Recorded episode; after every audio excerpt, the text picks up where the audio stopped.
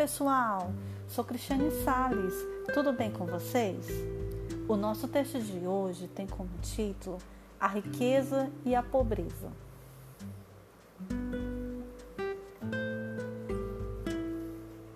Um dia, um pai de família rica levou seu filho para o interior com o firme propósito de mostrar o quanto as pessoas podem ser pobres.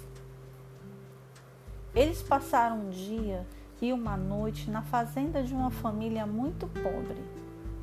Quando retornaram da viagem, o pai perguntou ao filho: Como foi a viagem? Muito boa, papai. Você viu como as pessoas pobres podem ser? O pai perguntou. Sim. E o que você aprendeu? O filho respondeu. Eu vi que nós temos um cachorro em casa e eles têm quatro. Nós temos uma piscina que alcança o meio do jardim. Eles têm um riacho que não tem fim. Nós temos uma varanda coberta iluminada com luz. Eles têm as estrelas e a lua.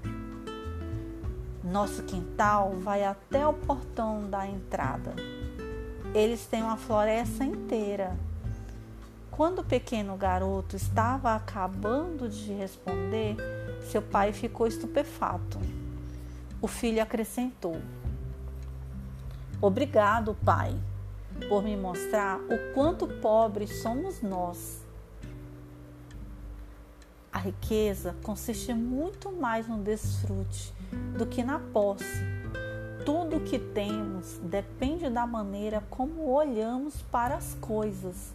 Se temos amor, amigos, saúde, bom humor e atitudes positivas para com a vida, temos tudo. Se somos pobres de espírito, não temos nada. Moral da história: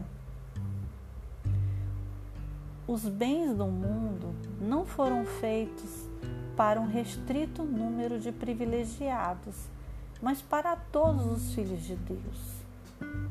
Autor O. S. Marden